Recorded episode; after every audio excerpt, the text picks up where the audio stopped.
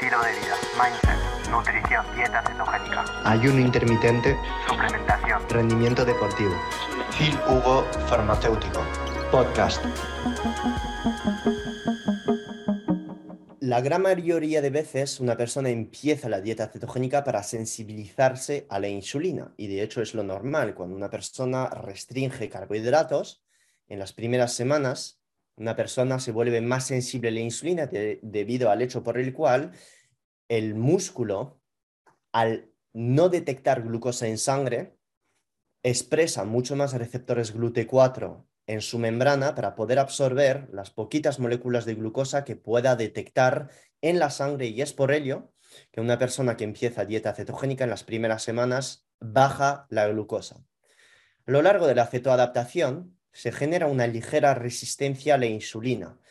Y esta resistencia a la insulina no es que sea patológica como una resistencia a la insulina que se debe a una saturación por presencia de glucosa en sangre, como los diabéticos, es una resistencia a la insulina que se debe a un exceso, uno, de grasa saturada y dos, a un exceso de citrato dentro de la célula, que ahora voy a explicar el por qué. Esta molécula que se llama citrato es una molécula que encontramos en el ciclo de Krebs y cuando una persona tiene un exceso de grasa en la dieta y una disminución de glucosa, este citrato lo que hace es que manda la orden a la célula, sobre todo muscular, de dejar de absorber la glucosa y privilegiar el uso de grasa como fuente de energía. Es una resistencia a la insulina que llamamos fisiológica, que no tiene nada que ver con una resistencia a la insulina patológica. Es como una manera del cuerpo que tiene de protegerse al detectar la, la falta de glucosa dietética. Y esto se ha demostrado en muchísimos papers y es una de las razones por las cuales yo no abogo por dietas cetogénicas alargada en el tiempo, ricas en grasa saturada, porque la grasa saturada es capaz de todavía más crear esta resistencia a la insulina, sobre todo a nivel muscular. Esto es algo bueno, es algo malo, no es que sea bueno o malo, es una respuesta totalmente normal a la falta de carbohidratos alargada en el tiempo y el exceso de grasa saturada, que en personas que abusan del ayuno, que hacen muchos entrenamientos en ayunas y que ayunan demasiado, puede verse esta resistencia a la insulina todavía más exagerada, combinándola con keto y esta disminución en carbohidratos por el exceso de cortisol. Entonces, estos aumentos en la glucosa que uno puede detectar cuando hace dieta cetogénica, cuando la mide en ayunas a 105, 110, 112, es debido a estas tres razones. Número uno, depleción de glucosa, que hace entender a la célula que tiene que privilegiar la oxidación de grasa, entonces hay más introducción de grasa dentro de la célula, lo que provoca este exceso de citrato dentro de la célula y bloquea la entrada de glucosa dentro de la célula. ¿Para qué? Para que esta glucosa vaya al cerebro y a otros órganos, como por ejemplo el corazón, y esto es un mecanismo totalmente evolutivo, totalmente normal, que a lo largo de la evolución los genes humanos, los humanos, pues han desarrollado para poder dejar la glucosa ir hacia el cerebro. No lo absorbe el músculo y la glucosa se queda en sangre para ir más al cerebro. Entonces, es una resistencia a la insulina que llamamos fisiológica, no patológica como un diabético de tipo 2, un prediabético o una persona que no entrena, que no hace ayuno intermitente. Es algo totalmente evolutivo que a lo largo de la evolución el ser humano ha desarrollado estos tipos de mecanismos para poder dejar una suficiente presencia de glucosa para que vaya a alimentar el cerebro. Y es una de las razones, y esto no lo vais a escuchar nada en redes porque da miedo a la gente, del por qué personas que hacen dieta cetogénica tienen tendencia a tener esta glucosa en ayunas en vez de 75-80 en rangos como 95, 100, 105, 110. Y después, a lo largo de la mañana, baja esta glucosa.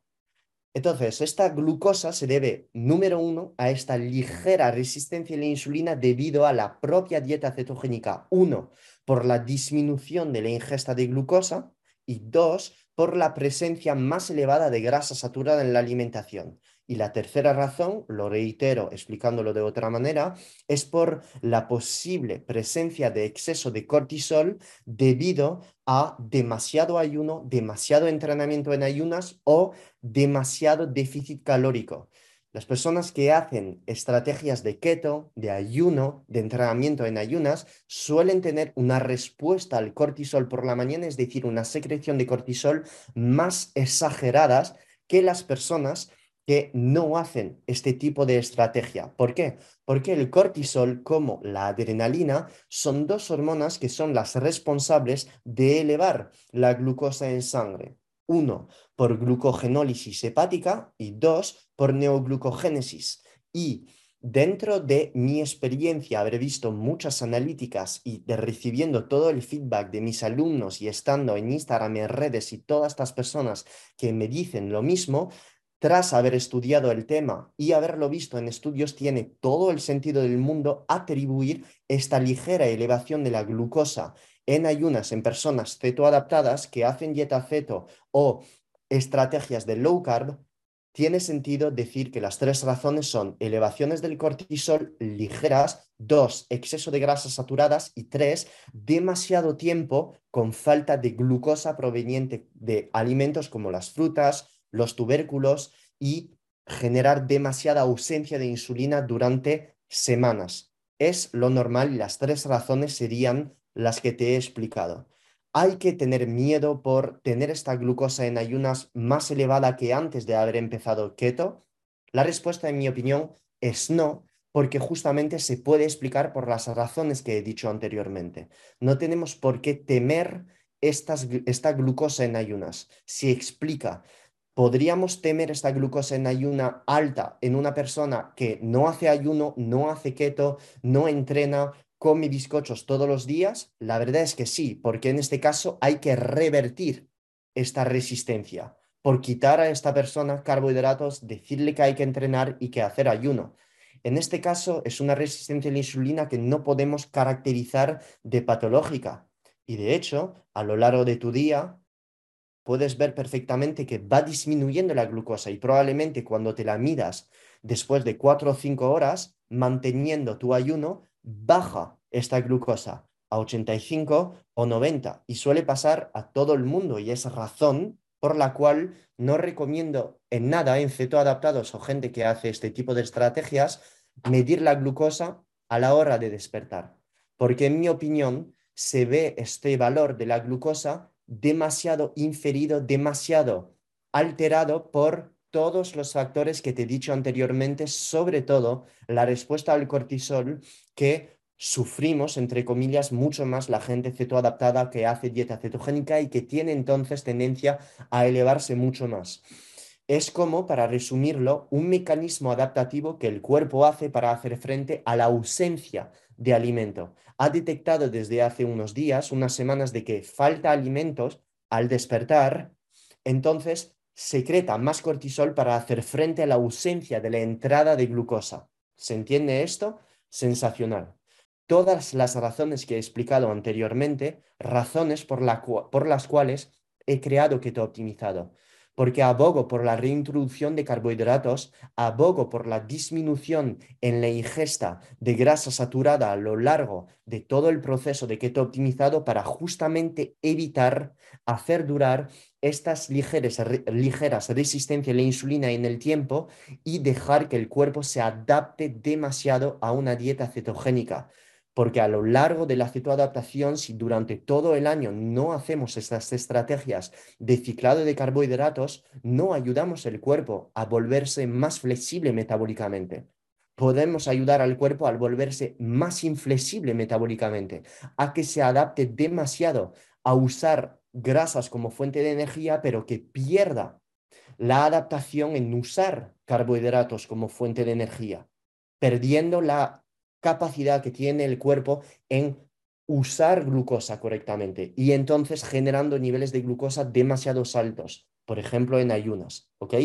Entonces, cuando una persona me dice como carbos y el día después la glucosa baja, es totalmente normal, porque el cuerpo en este momento vuelve a usar glucosa. Vuelve a usar la poca glucosa que tiene por la mañana, ha dormido mejor, ha descansado mejor, ha habido mejor secreción de melatonina por la noche, mejor secreción de GH, más secreción de T3 por la mañana y un mejor metabolismo de la glucosa. Dejas a tu cuerpo el tiempo de descansar, le das un pool de moléculas de glucosa, el cuerpo se revierte pasa ahora en estas horas, durante 12, 24 horas, a un metabolismo más, más acelerado de la glucosa, oxida más glucosa y luego después vuelve a sintetizar cetonas. Es por ello que no te sales de cetosis. Entonces, vas a medir las cetonas probablemente en 0,4, 0,5 o si sigues metiendo grasa desde el momento por la mañana o 12 horas después, sigues teniendo ligeros valores de, de cetonas y tu glucosa está más baja. Y es por ello te recomendaría pequeñas cargas de carbohidratos. No cada dos días, pero podría tener mucho sentido hacerlas cada cuatro, cinco, seis días, porque tiene mucho sentido para poder continuar con esta flexibilidad metabólica, manteniéndola.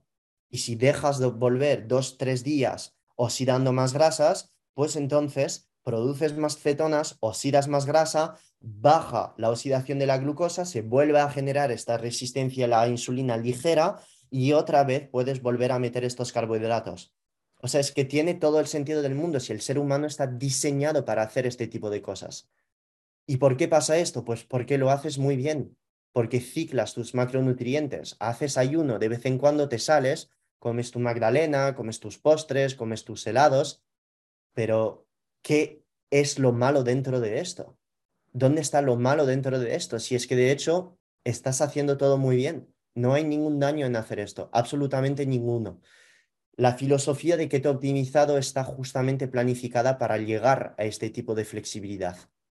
Oscilar entre cantidades altas de grasa saturada, después bajas, con la fase keto más proteínas, menos grasa, otras fases más alta en carbohidratos pero más baja en grasa, con keto flex o low carb, todo esto está programadísimo en keto optimizado. Y es por ello que pasar de fases en fases a lo largo de las semanas tiene muchísimo sentido. Para las personas que quieran estar durante la semana, meter más carbohidratos después de entrenamientos pesados, intensos, pues hacerlo. Y los días después de entrenamiento más ligeros, quitar estos carbos y ciclarlos usar dos días de altos encargos, otros días más bajos.